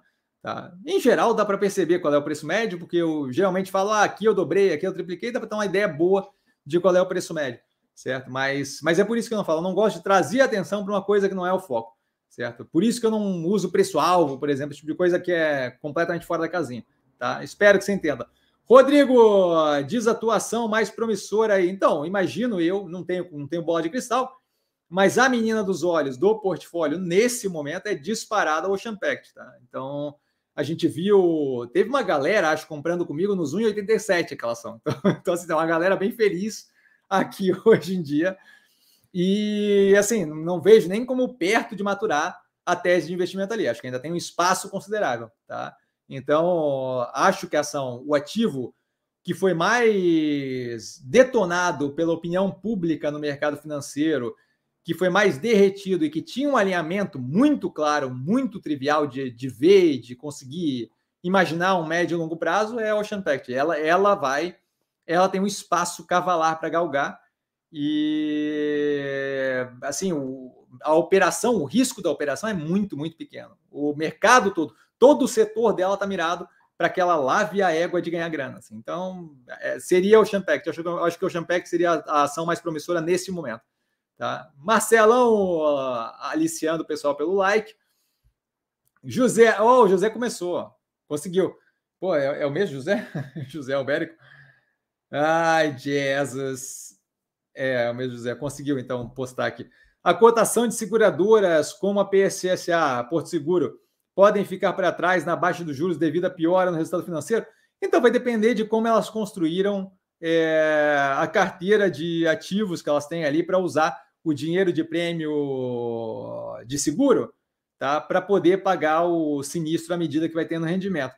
Em geral, é, as que foram previdentes vão ter o quê? Vão ter um pedaço ali do portfólio pré-fixado, tá? que vai continuar pagando mais tempo. Então, enquanto eu tenho uma redução dos juros, eu vou continuar tendo um rendimento casado com o que eu tinha anteriormente, que vai continuar rendendo uma posição positiva. Mas, assim, se você olhar para frente, à medida que eu tenho menor ganho em ativos livres de risco, tesouro direto e por aí vai, em algum momento o cenário vai estar indo numa direção, cada vez vai ficar mais difícil fazer investimento livre de risco para operações de seguro. A Porto Seguro eu não acho que é o melhor exemplo, porque a Porto Seguro tem diversificado bastante a operação dela, justamente a parte que me agrada. Tá? É, então, assim, sim, cada vez fica mais difícil investir os prêmios que eu recebo de seguro com ativo livre de risco que pague bem, mas isso é um processo que leva mais tempo, não é um processo imediato. Tá? Erlano, boa noite, Cassiano e a todos. Super educado, Erlano. Boa noite, Cassiano. Diversas ações do portfólio, Renner, Multilaser, Cogna, com altas surpreendentes nesse ponto. Nesse ponto, já realiza parcial ou segue o baile? Para mim, segue o baile. Não tem nada ali que eu veja, dessas que você citou, nada que eu veja como próximo de algum ponto de realização. Tá? A gente tem ativos que, continuando a subida, eventualmente começa a ter algum nível de estímulo para realização, mas nesse momento, nada do a gente não pode ver a subida agressiva que tem agora descasada da queda, da derretida agressiva que teve antes, certo? Então a gente está, na verdade, recuperando a racionalidade básica do que o ativo deveria valer. Ainda muito longe de qualquer coisa próxima da realidade. Pare para imaginar o que acontece com esses ativos a hora que eu começar a ter o Banco Central falando em baixar juros. Aí a gente vai ver de fato o que é subida, certo? Então, assim, por enquanto, nenhum, nenhum interesse em me desfazer de absolutamente nada, especialmente dos ativos que subiram mais agressivamente agora porque foram descontados de forma descasada da realidade anteriormente. Certo? A gente não pode esquecer de períodos atrás onde teve derretimento agressivo de operação e eu estava falando, olha, isso daqui não faz sentido, isso daqui não faz sentido. Não faz... Então tem um bom pedaço de irracionalidade para ser recuperado antes de querer começar a pensar em liquidar as coisas. Eu não tô, mas não, não, não liquido nada, nada, nada neste momento. Tá? É... é, o Paulão aqui me mandou um negócio da, da fraude ali do robô, mas eu não, não, não tô tão a par, não. Rodrigo, eu sou da área de TI, vou me empregar na Neogrid para fazer ela voar. qualquer ajuda é bem-vinda. Birran, boa noite, boa noite, Birran. Edson, boa noite, boa noite, Edson. Joel, boa noite, Cassiano, boa noite, pessoal. Super educado, Joel, boa noite. Edivaldo, boa noite, mestre Cassiano, boa noite, Edivaldo. Você sempre traz tranquilidade nos momentos de grande turbulência. Estou sempre aprendendo e seguindo suas análises. Muito obrigado, fico honradíssimo com as palavras e eu fico muito, muito feliz de poder dar para vocês aqui, de poder estar é, presente para vocês nessas horas, especialmente porque eu sei o nível de terror que a galera que brinca de mercado, economista de Twitter, faz um terror violento e acaba afetando é, a tomada de decisão de um ou outro do, de um outro investidor, tá? O investidor que não tem como saber de tudo que está acontecendo no mercado, por quê? Porque não tem como acompanhar o dia inteiro, o cara tem o trabalho dele, o outro ali, por exemplo, é de TI, engenheiro, faxineira, o, o diabo que for, certo? Mas a pessoa tem o trabalho dele, dela, é, e, e, acaba não tendo como acompanhar de perto. Eu gosto, me, me faz muito feliz poder fazer esse trabalho de ponte, de, de justamente acalmar a coisa nesse momento agora é, que a gente está começando a viver agora de inflexão. Cada vez mais a gente vê um resultado, um, um reflexo positivo nos ativos que a gente tem no portfólio, e cada vez mais a gente vê é, justamente a consolidação daquilo que eu estava falando tempos atrás, certo? Que era mais difícil de acreditar naquela época, assim, olha, está descasado da realidade, não vejo motivo para o pânico e por aí vai, não sei o quê. À medida que a gente passa por esse ciclo, a gente vai, esse ciclo, que quer dizer, esse ciclo de receio, risco elevado, é, percepção de risco elevado e por aí vai, as próximas vezes vocês vão ter passado por essa experiência e aí eu espero ter contribuído para não ter tomado decisão é, no calor do momento, no apavoro, porque isso daqui constrói não só a experiência de vocês no mercado financeiro, mas constrói um vínculo de, de, de de confiança comigo e de segurança comigo que ajuda nas próximas vezes a justamente é, passar por isso de uma forma mais suave. Por quê? Porque vai estar ouvindo o que eu estou falando de modo que a gente consegue ter um caminho aí bem mais leve para chegar no outro lado. Essa é justamente a importância pela qual esse canal fica gratuito e não se cobra nada aqui, certo? Porque esse tipo de coisa deveria ser disponibilizado para qualquer pessoa que queira ter acompanhamento com finanças, aprender com finanças. Então eu fico, sério, assim, é o que me faz feliz é, a vitória da vitória é quando nessas horas eu vejo, especialmente a hora que a gente começar a realizar lucro, é, eu vejo eu realizando e uma galera realizando com uma cacetada de lucro muitas vezes maior do que os meus, sabe? É, tipo, o Luizão ali com certeza vai realizar MRV com muito mais lucro do que a minha posição. Então, assim, esse tipo de coisa é justamente o que me, me dá força para continuar indo aqui, porque eu, eu, vejo o efeito positivo que isso tem. e, e, essa é a ideia do projeto, certo? Eu ralo para caramba aqui, é, crescendo, seguidor a seguidor, ali devagarinho, mas ralo por quê? Porque isso aqui eu acho que é algo necessário para o mercado financeiro e, e, acho que ajuda mesmo, tá? Então eu fico muito feliz, muito feliz mesmo de poder auxiliar, tá, cara? Rodrigo, Helbor ou Melnick? Melnick, não tenho qualquer interesse em Helbor. Helbor está analisado no canal, zero de interesse, tá? Luciano, oi, boa noite, boa noite, Luciano, olá. O que você acha de Via, caso ela venha se recuperar com a queda de juros Selic? Qual seria um bom preço de venda? Qual seria o preço-alvo? Então, não trabalho com preço-alvo, porque o preço-alvo é uma coisa fictícia. Como Fada do Dente, Papai Noel, eu espero que não tenha nenhuma criança pequena na sala com vocês assistindo, porque eu vou estar estragando a vida da criança inteira. Vocês vão ter um problema com Natal, Páscoa e o caramba por causa que, que o ah, o Cassiano falou na live que não existia Papai Noel. Então, por favor, desculpe eu não ter avisado, espero que não tenha nenhuma criança pequena na sala. Mas assim, é, preço-alvo é tão fictício quanto é, Fada do Dente, Papai Noel, Coelho da Páscoa, Batman e por aí vai. Tá? O Homem do Saco e por aí vai. É, então, assim, a, a ideia de que se consegue dizer qual precificação o ativo vai atingir com alguma base mais ou menos vinculada ao racional e à realidade é ridículo. Mostra qualquer equação para mim que mostre o preço-alvo, qualquer modelagem, e eu te mostro onde é que estão os 350 mil buracos da, da, da equação ou da modelagem. Tá? Não é difícil de achar. Mais do que isso, só para dar um exemplo, quando você tem o preço de qualquer ativo no curto prazo, e aí, eventualmente, quando você fala o preço-alvo, aquele momento vai ser curto prazo, você tem que levar em consideração o quê? Não vou nem falar do óbvio de fatores exógenos que ninguém consegue prever.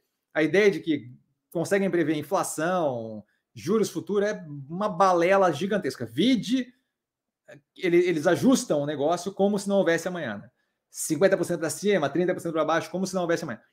Mas se você parar para pensar que um componente forte do preço dos ativos é a percepção dos investidores e que você simplesmente não tem qualquer condição de avaliar que número seria esse, tá? A ideia de que consegue avaliar qual é a expectativa do investidor com relação ao ativo é ridiculamente absurda.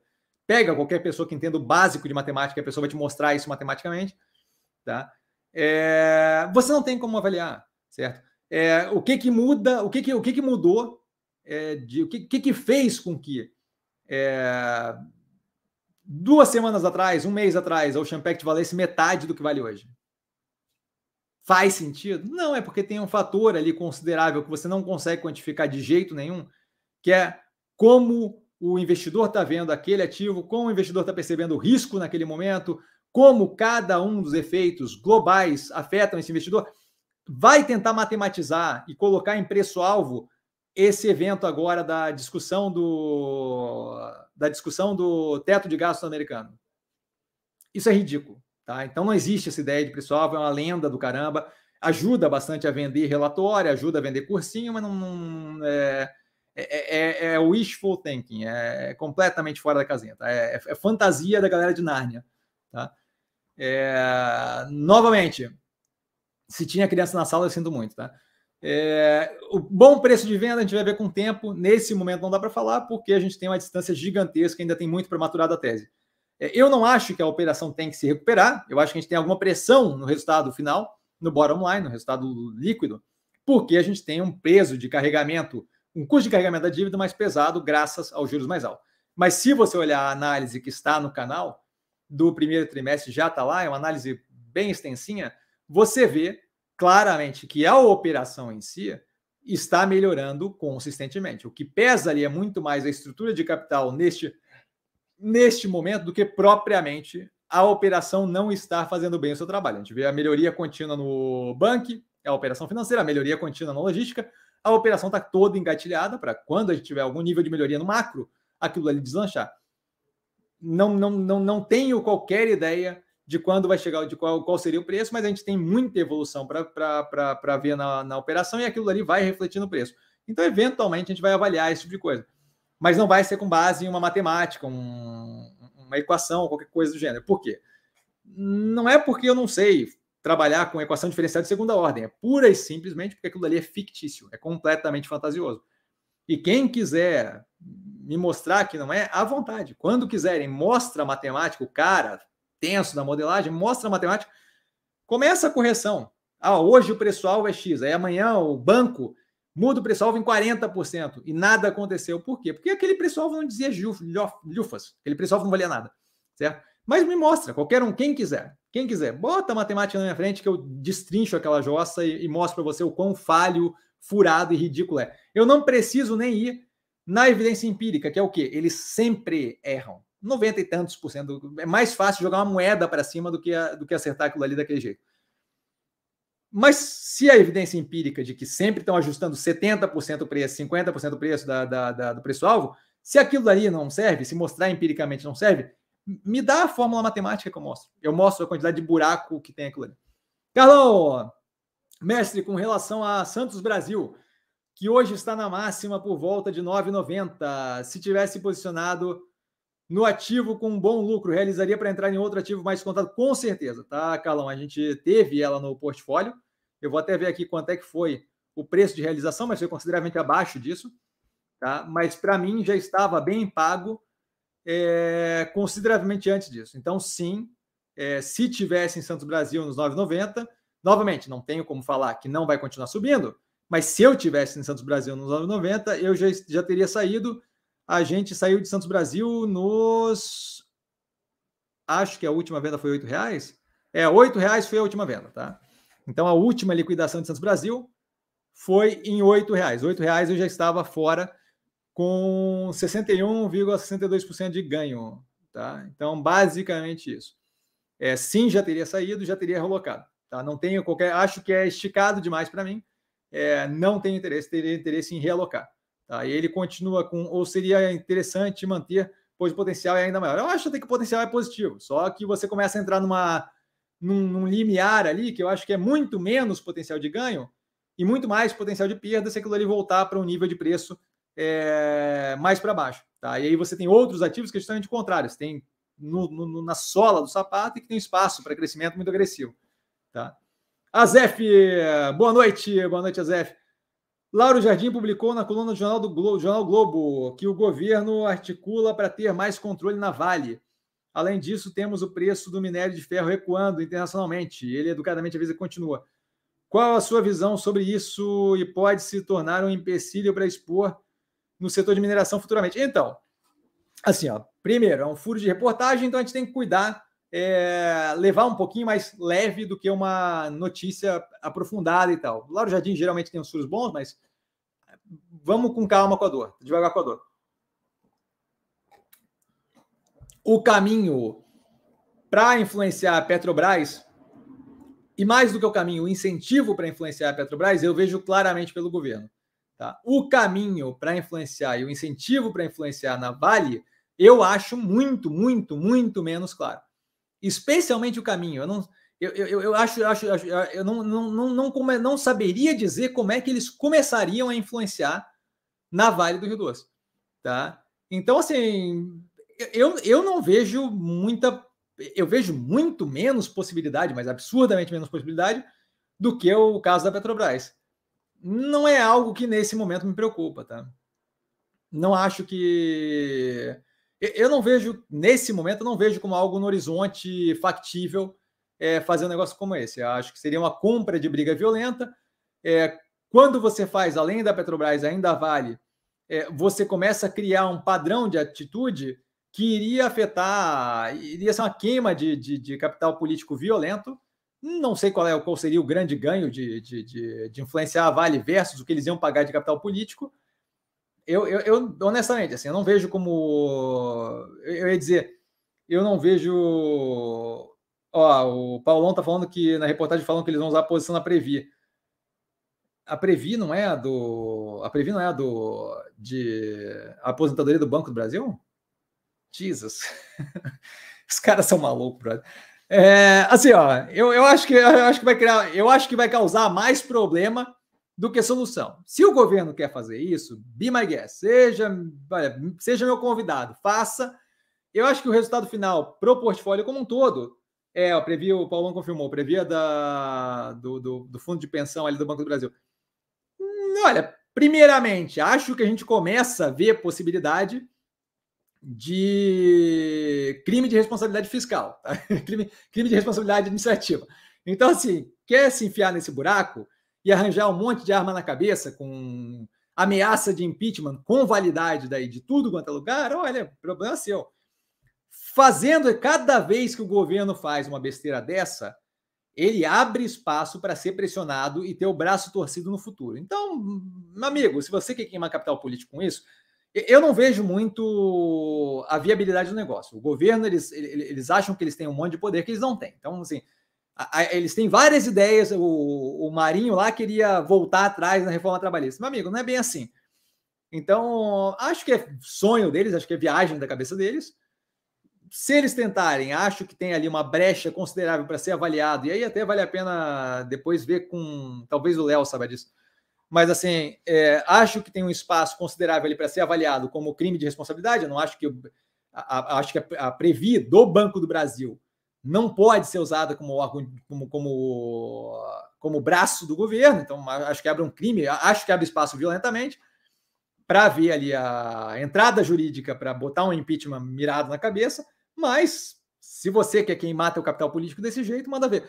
Me parece insanidade de meia dúzia de maluco que acha que entende como é que funciona esse tipo de coisa. Não há, eu não vejo como viável, mas novamente, legalmente, não tenho como falar, que não vejo como viável, porque acho que é uma avaliação mais complexa do que essa. Quando eu paro para olhar um movimento como um todo, eu vejo como, como estúpido, assim. Mas quer tentar, manda ver. Não acho que é algo que a gente deveria se preocupar nesse momento. Senhor Ladir, boa noite. Zemp cai mais. Olha, rezo todo dia para que caia mais, porque eu tô, tô doido para avançar no pescoço ali. Então, assim, não saberia dizer, tá? Não tenho. É, a, a, ideia de que eu consigo dizer para onde vai ou não vai o preço é ridículo. Não, não, não tenho bola de cristal, sou péssimo em búzios do tarô. Então, assim, o time de búzios do tarô tá todo de férias. Então, brincadeiras à parte, não, não tenho como dizer que cai, cai, que cai mais, mas eu vou me aproveitar. O que eu posso dizer com clareza é isso: irei me aproveitar é, agressivamente de uma possibilidade de queda maior. Se começar a cair mais, teremos mais dinheiro sendo alocado ali. Tá? Então, é, não tem como dizer se vai cair, mas se cair, terei mais dinheiro jogado ali para dentro.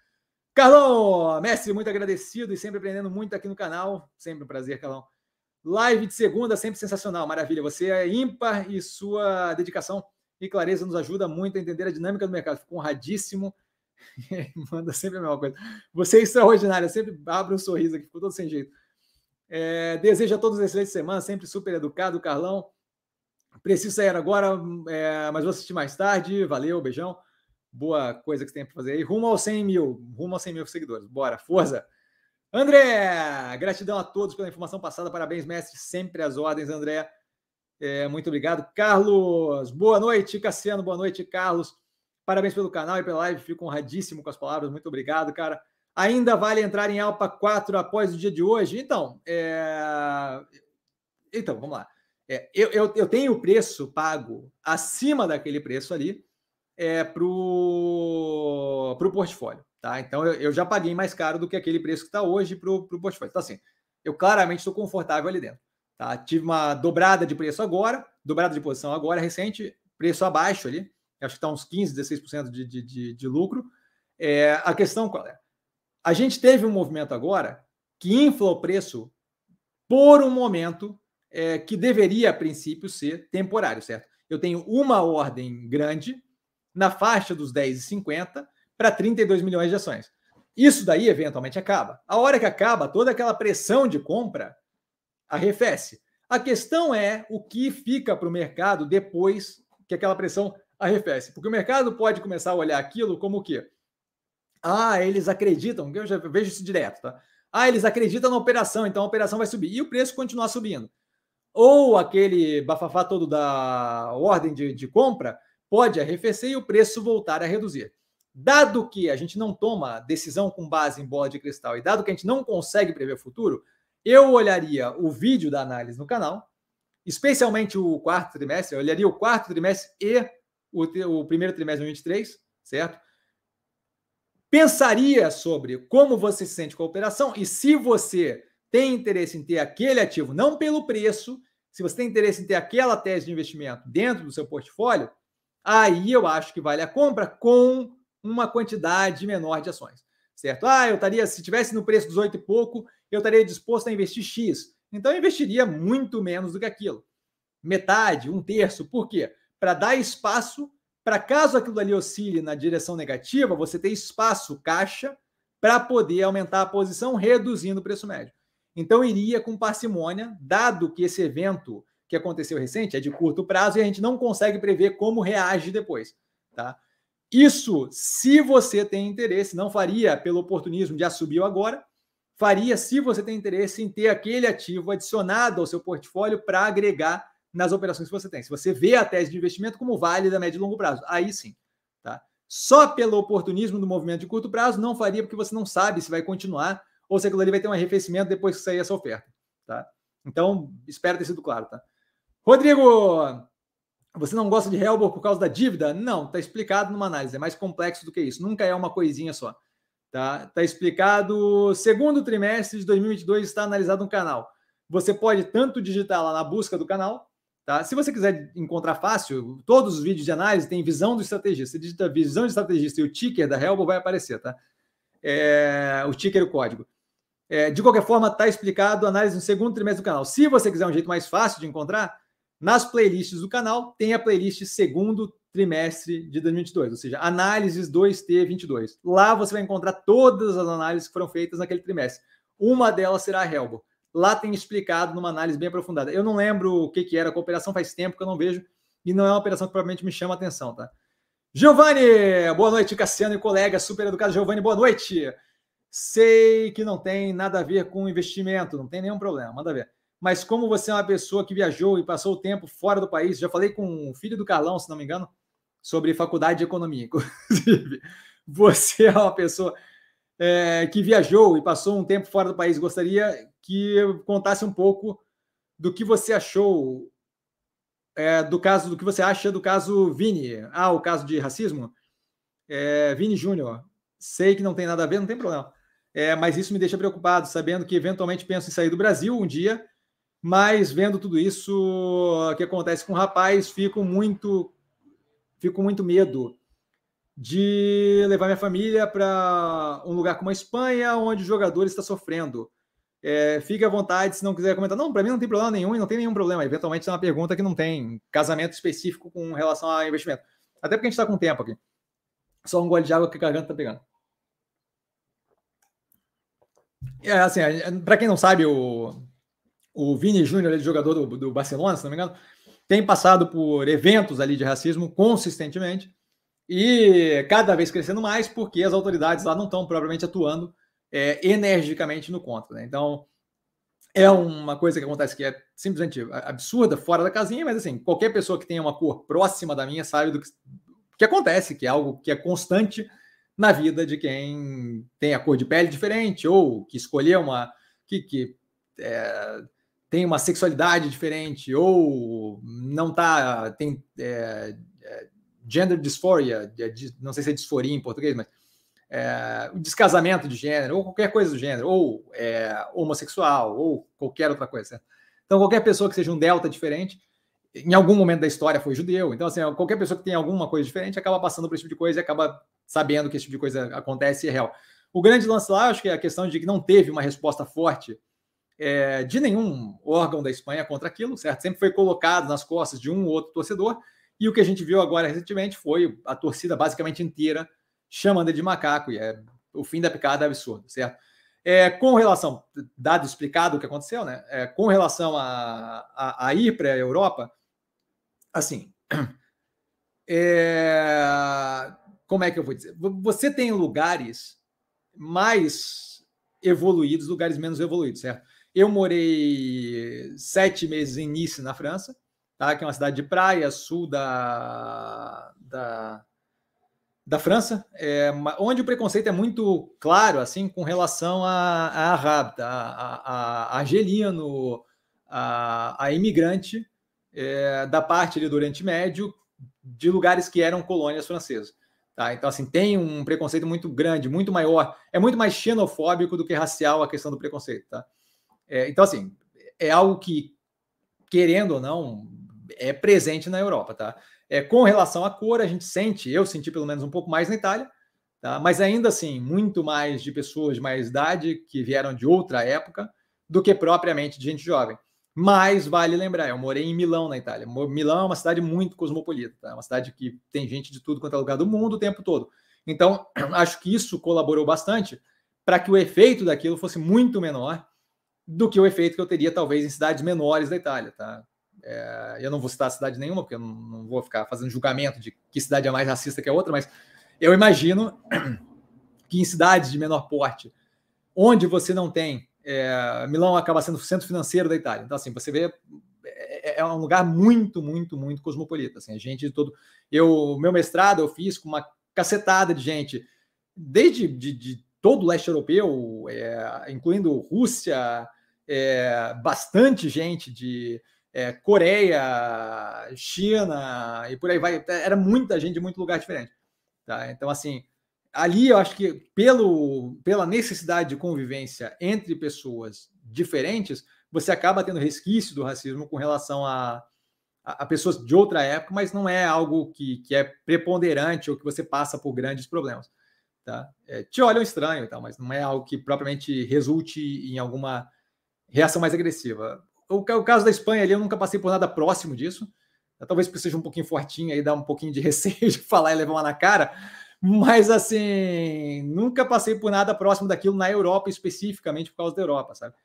É, é mais aquela constante de você sabe que você é visto de um jeito diferente. Mas é clássico, certo? Eu, eu, eu nasci e fui criado em, em Santa Catarina, certo? Então, assim, eu, por muito tempo eu fui o único negro da minha escola, e bababá, não sei o que e tal. Então, assim, é aquela constante de, de uma vida, é diferente de, de nascer e ser criado no Rio de Janeiro, assim, né?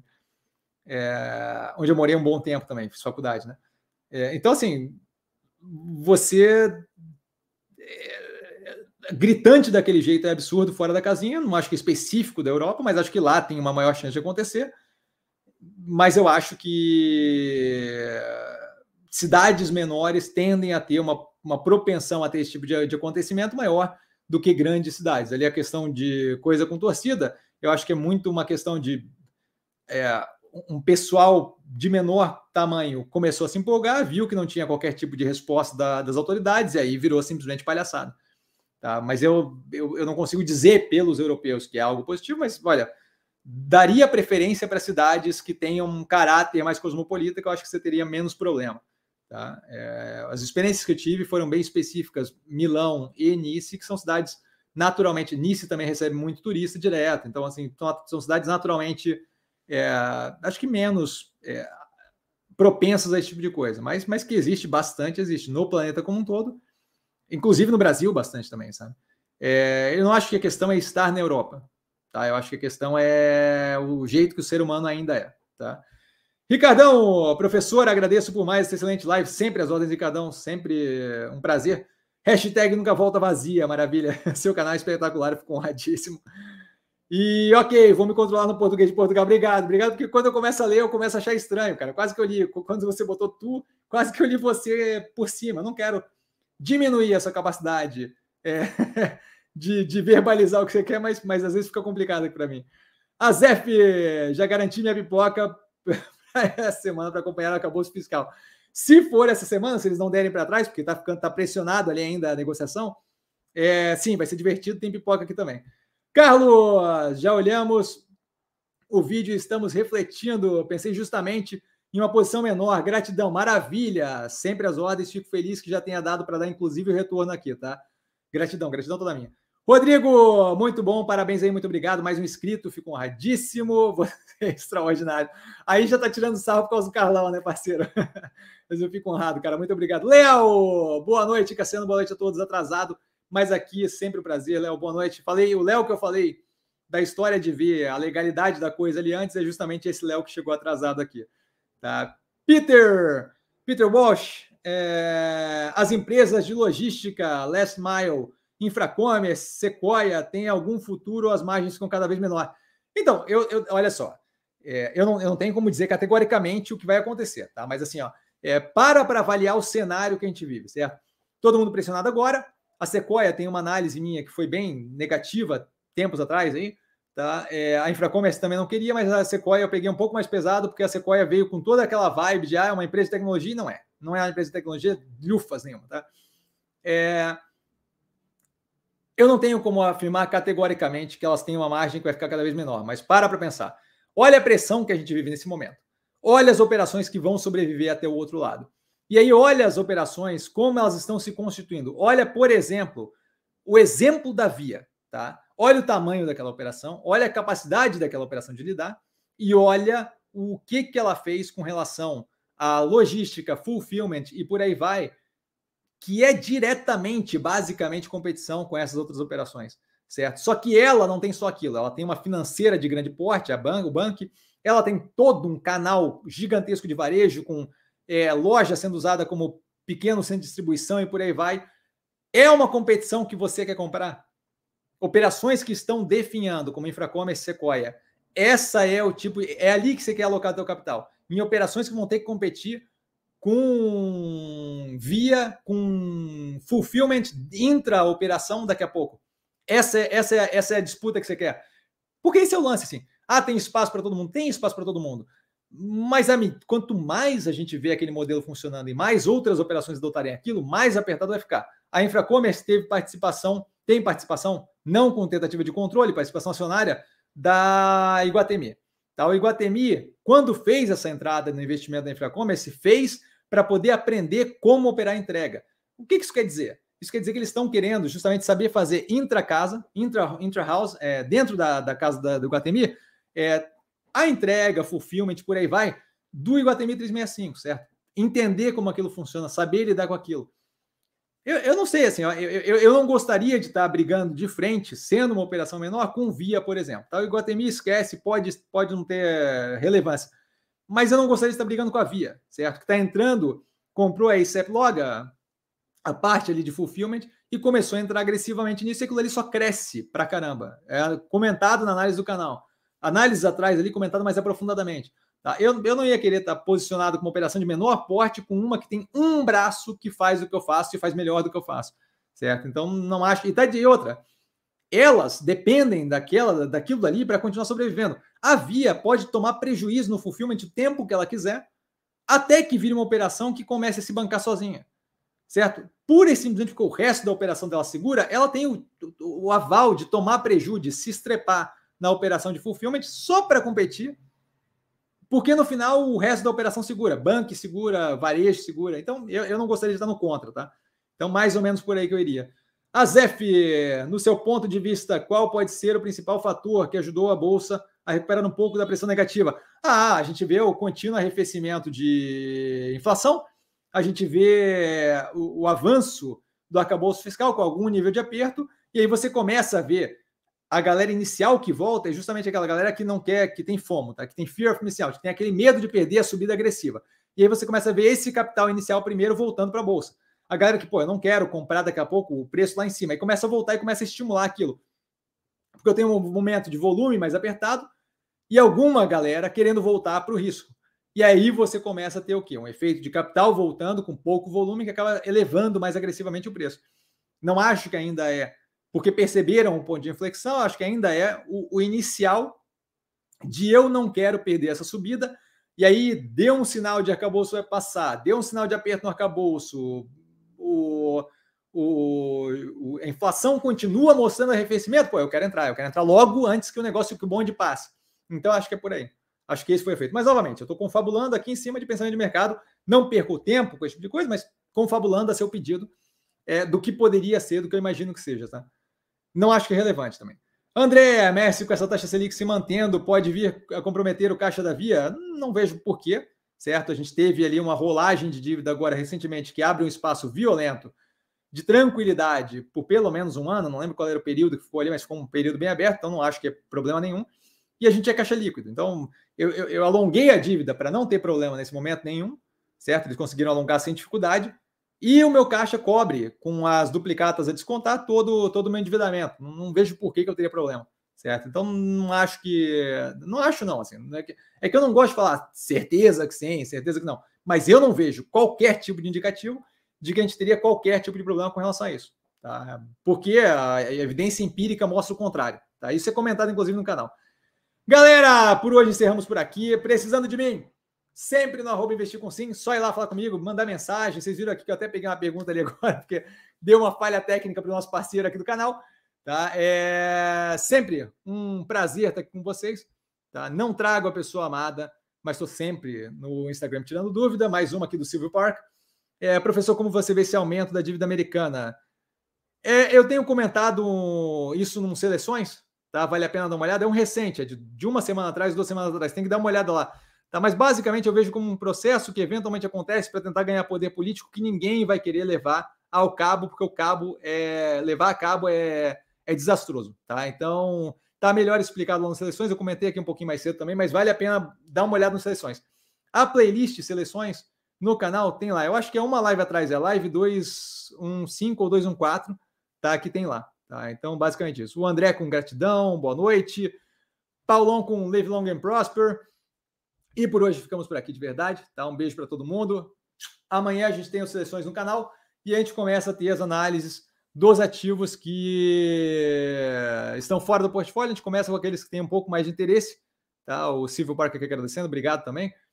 É, justamente para poder tocar aí e ter mais análise no canal. Lembrando, galera, os ativos do portfólio já estão todos avaliados no canal. Que seja para aprendizado, que seja para acompanhar os ativos do portfólio, para estar preparado para tomar decisão, vale a pena assistir os vídeos para justamente conhecer os ativos do portfólio. Tá? A gente tem vários acompanhamentos ali, vários vídeos mais curtos. Tá? Beijo! Valeu, galera. Até amanhã. É... Vale lembrar que quem aprende a essa bolsa opera com mero detalhe. Valeu, beijão. É...